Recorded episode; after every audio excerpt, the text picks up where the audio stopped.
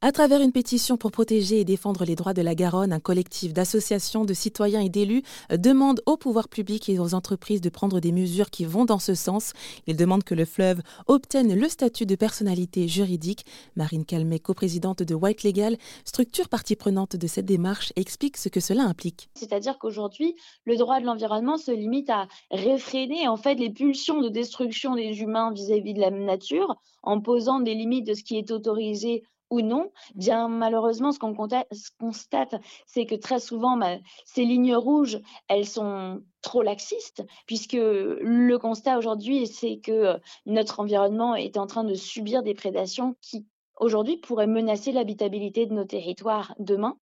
Et donc, il faut fixer de nouvelles lignes rouges, il faut fixer un nouveau droit qui part, c'est par, par, exemple ce que disait Michel Serres, du fait qu'il faut faire un nouveau contrat social avec le vivant,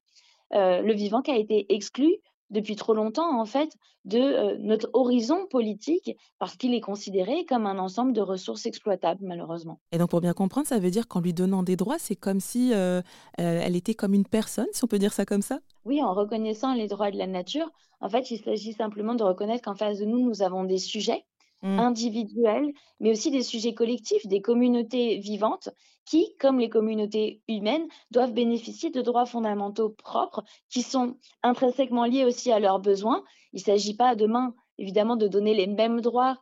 que les humains à des animaux ou à des espèces végétales, mais il s'agit de repenser leurs droits fondamentaux à travers leurs besoins essentiels, leurs besoins justement de vivre dans un environnement sain, comme nous, leur besoin d'avoir un accès à, l'eau, à un air qui ne soit pas pollué, à un sol qui soit viable, et donc en fait de comprendre tout simplement que les entités naturelles avec lesquelles nous vivons sur cette planète, elles ont elles aussi le droit de vivre dans un milieu euh, qui est propre à leurs besoins essentiels. C'était Marine Calmet, coprésidente de l'association Wild Legal.